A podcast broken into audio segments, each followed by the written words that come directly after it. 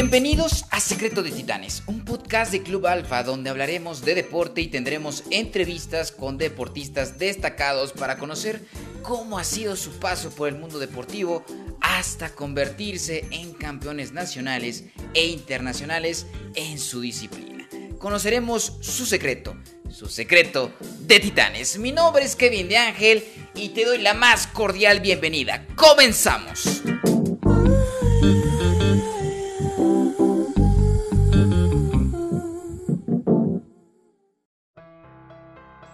Iniciamos con este proyecto y en este primer episodio queremos platicarles sobre Club Alfa.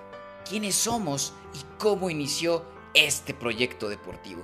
Así que ahí te va un poquito de nuestra historia. Nuestro fundador, el señor William Oscar Jenkins, además de ser un gran empresario, era un apasionado del tenis, lo que lo llevó a ser socio del Club Alfa, fundado en 1914. Su amor por el deporte lo motivó primero a aportar recursos para el mantenimiento del club y más tarde adquirir todas las acciones. Así, en 1954 nace oficialmente la Fundación Club Alfa de Puebla y con ella el Club Alfa 1. En 1962 se apertura el Club Alfa 2. Un año después, en 1963, ocurre el lamentable deceso del señor William Oscar Jenkins. Casi una década después, abre sus puertas Club Alfa 3. En el 2004 se realiza la donación del Club Alfa 1 a la OPAEP por el Deportivo Cholula, abriendo sus puertas en 2018 como Cimera Gym Club. En 2006 se inaugura el Club Alfa 4.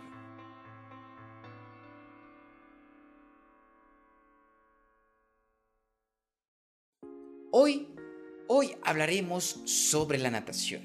¿Sabías que la natación tuvo un lugar protagonista en los Juegos Olímpicos de México 1968, ese año supuso un aumento significativo en el número de pruebas. De 18 disputadas en 1964 se pasó a 29. Por primera vez entraron en el programa los 200 metros en los cuatro estilos y los 800 metros para las mujeres.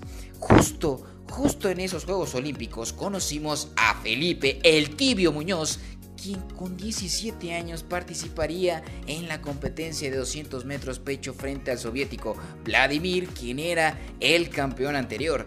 Muñoz no estaba en las quinielas para el triunfo. Durante los primeros 100 metros, el mexicano se posicionó en cuarto lugar. Sin embargo, en el cierre apretó el paso. Muñoz no solo le dejó al soviético el segundo podio, sino que también rompió su récord con 2 minutos 28 segundos. La segunda medalla de la natación mexicana en 1968 llegaría en los 800 metros libres gracias a María Teresa Ramírez, que consiguió medalla de bronce y se convirtió en la segunda mujer de México en conseguir una medalla olímpica. ¡Qué orgullo! Así que los Juegos Olímpicos de 1968 fueron el mejor momento de la historia para la natación mexicana. México al momento aún no cuenta con nadadores olímpicos para los próximos Juegos que, que se llevarán a cabo en Tokio este 2020. Sin embargo, uno de los favoritos para viajar a Japón es Ricardo Vargas, considerado el mejor nadador del país azteca en estos momentos. Así que hablando de la natación y entrando un poquito de lleno a los Juegos Olímpicos, hoy quiero contarles que en la entrevista tendremos como invitado a Francisco Martínez Atempa, que es hoy en día gerente de natación de los clubes Alfa. Llegó a ser en su momento el segundo lugar a nivel nacional en natación estilo pecho y entrenador de la selección de México en Panamá y en Guatemala, así que nos vestimos de manteles largos y le doy la bienvenida. Gracias, eh, buenos días. Eh, la verdad que muy bien, eh, agradezco la entrevista y en lo que yo les pueda ayudar con gusto. Muchísimas gracias, profesor. Y quisiera iniciar con una pregunta. ¿Cómo inicia en el mundo del deporte? Bueno, de pequeño eh, a mí mis padres me llevaron a, nadar. Eh, nosotros vivíamos en el Distrito Federal y bueno, estábamos inscritos en lo que es la unidad Cuauhtémoc. Ahí este, es donde yo entrené, yo aprendí a nadar. Iniciaron mis primeros pasos como, como nadador y de ahí este, lo que se logró a nivel nacional. ¿no? Eh, esos fueron mis primeros pasos dentro del deporte. Ok, perfecto. Y, ya dentro de, ya como competidor, ¿cuál fue su mayor logro? Como competidor, mi mayor logro es el haber sido una persona eh, honesta, con valores, porque eso es lo que me formó. ¿no? para mí sería el mayor logro. Eh, en el logro de medallas, bueno, pues es el campeonato nacional, fui segundo lugar en campeonato nacional de curso largo y bueno, eh, fue en Chiapas el evento. Así es como, como podría yo decir mi mejor logro. Su mejor logro, este, nivel competencia, pero personal, me dice que es como esta parte humana de, del respeto y los valores dentro de las competencias. yo creo que eso es lo que más gana una persona cuando eh, practica uno el deporte, ¿no? Eh, eh, la esencia de los valores, el tener bien arraigados esos valores, que es lo que nos va a hacer que en la vida pues llegue a ser un, triunfador o un exitoso en lo que hagamos, ¿no? ya sea en el ámbito deportivo o en el industrial, en donde la gente se vaya acomodando de acuerdo a su perfil. Sí, claro. Y, yo creo que eso también eh, considera que eso influyó para que usted o, en qué momento usted decide convertirse en entrenador. Bueno, eh, yo eh, tengo la carrera de la licenciatura en educación física, estudié en la Benemérita Normal del Estado y bueno, ahí fue el inicio de, la profesión, ¿no?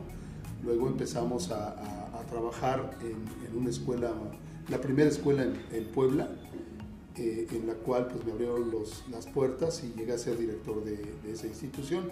Posteriormente eh, me vengo al Club Alfa, me acoge el Club Alfa, empiezo como entrenador, luego como coordinador de los, de los clubes y al final hoy soy el gerente de los clubes Alfa. Y con justa razón, porque la experiencia que le respalda es impresionante, porque no solamente lo ve como profesor, sino también lo vivió como competidor y yo creo que esa parte se complementa, ¿no? Sirve muchísimo, no solamente como que aprender las cosas, sino que también haberlas pasado por ese proceso, creo yo, ¿no? Sí, eh, digo, hay que entender que al final eh, del día uno se va proyectando hacia donde uno quiere ser. Entonces, en el caso mío fue el deporte, eh, el deporte me ha dado mucho y bueno, considero que ha sido importante eh, dentro de mi vida, ¿no? Claro que sí, y, y por sobre todo como lo decía en el principio, ¿no? La verdad es que inicia desde muy joven y como que esas partes fue marcando su vida sobre todo, ¿no? Entonces también, ya que está usted aquí en los clubes alfa, ya que usted es gerente y ha tenido tantos años de experiencia eh, entrenando, ¿cómo considera el nivel de los nadadores poblanos?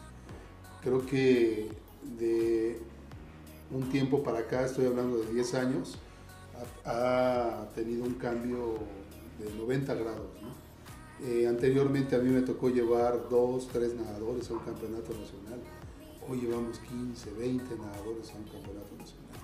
Medallistas, te puedo decir que eh, medallistas del 2019, que fue el último evento que tuvimos de, de lo que es la Olimpiada Nacional, pues logramos tener nueve medallas, nueve medallas con los atletas del Club Alfa, casi la mayoría de medallas que el Instituto del Deporte en sí, hablando de natación, fueron del Club Alfa. Entonces, si, si, fue, si hablamos que fueron 11 medallas o 9 medallas y fueron 15 medallas del instituto, pues la mayoría es concentradas del Club Alfa. Sí, entonces la verdad es que eh, va, va creciendo el nivel poblano hoy en día, como lo menciona, de, 10 años para acá ha ido creciendo considerablemente y, sabemos que sus alumnos tienden a subir al podio siempre en los primeros lugares. ¿Cuál es su secreto como entrenador para tener tantos atletas de tan buen nivel en competencias nacionales y no solamente nacionales, sino también internacionales? ¿Cuál es su secreto? Bueno, eh, creo que no debe de haber tanto secreto para esto. Yo creo que para triunfar es tener una confianza entrenador y atleta. Y bueno, en, tercer lugar sería el padre de familia, ¿no? Conjuntando estas tres personas eh, se logran hacer grandes cosas. Yo creo que el secreto que hemos tenido nosotros como entrenadores o yo a, a lo largo de mi carrera es también tener esa comunicación, ¿no? El hablar mucho con ellos, el qué hiciste hoy, el qué trabajaste hoy, qué comiste, eh, descansaste bien, eh, tienes molestia de algún dolor, etcétera, etcétera. Siempre estar en contacto con ellos para que ellos se den cuenta de que son importantes para uno. ¿no? Ellos teniendo la confianza del entrenador se logran cosas increíbles. Muchas veces ni uno se lo espera. ¿no? Cuando nos ve uno ya competir eh, a la hora de, demostrar quiénes son, se lleva uno cada sorpresa por la confianza. No salen con una alegría, contentos de que realmente sus logros son satisfactorios. ¿no? Y por eso pues, hemos tenido nadadores no solamente campeones nacionales o de récords nacionales, sino también hemos tenido nadadores de Juegos Centroamericanos, de Copa Challenge, de Copa Latina, de Copa Guana, o sea, campeonatos de lo más difícil como seleccionados nacionales. Sin embargo, demostrando que en Puebla tenemos la calidad para, para salir adelante. ¿no? Eh, mi sueño sería tener nadadores de Juegos Panamericanos y de Juegos Olímpicos. No estamos lejos. No estamos lejos, es solamente seguir trabajando y demostrar que podemos hacerlo. Yo creo que sin duda, y yo creo que van por buen camino, y que también como lo mencionaba, no solamente ha hecho de, buenos nadadores y competidores, sino también de buenos seres humanos a la hora de tener esa comunicación y guiarlos también, siendo ustedes como entrenadores, usted precisamente este, como un segundo padre para ellos, ¿no?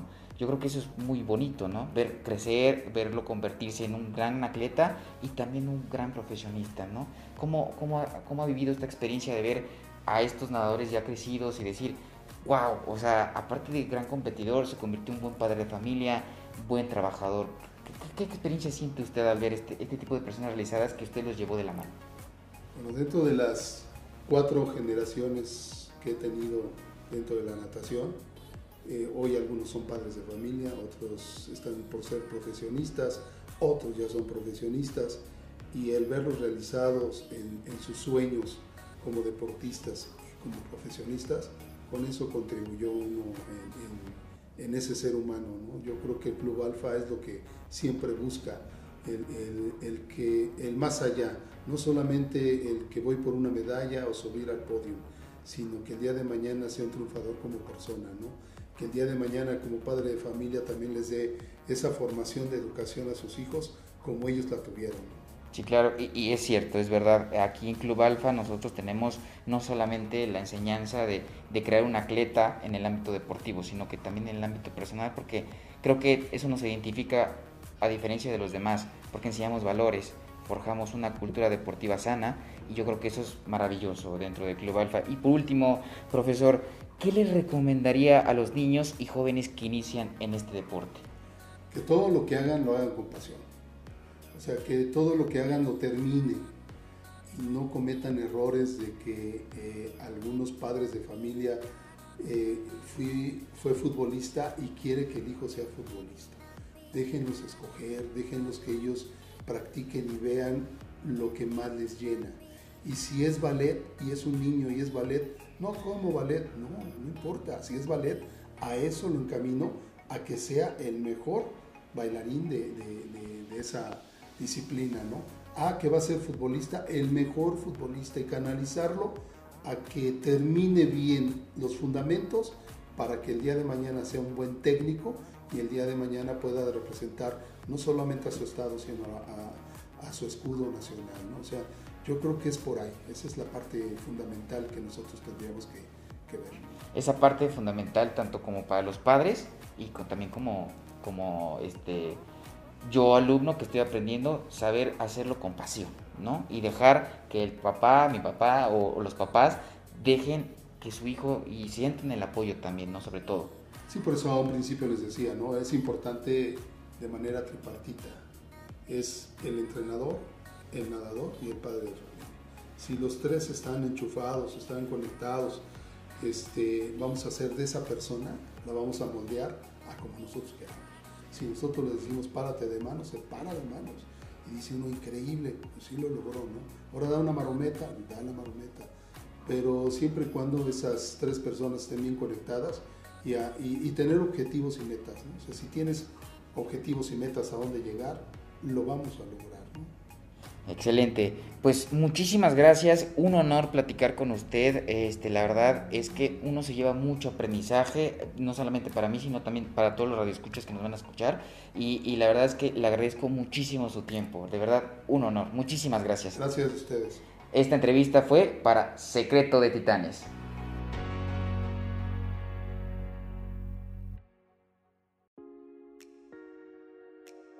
Vámonos con nuestro tip deportivo. ¿Sabías que la natación es uno de los deportes más completos que existen? Algunos de sus beneficios son mejora el sistema respiratorio, mejora la postura corporal, desarrolla la flexibilidad, fortalece tu sistema cardiovascular y te ayuda a perder peso. Así que va también de la mano nuestro tip de alimentación.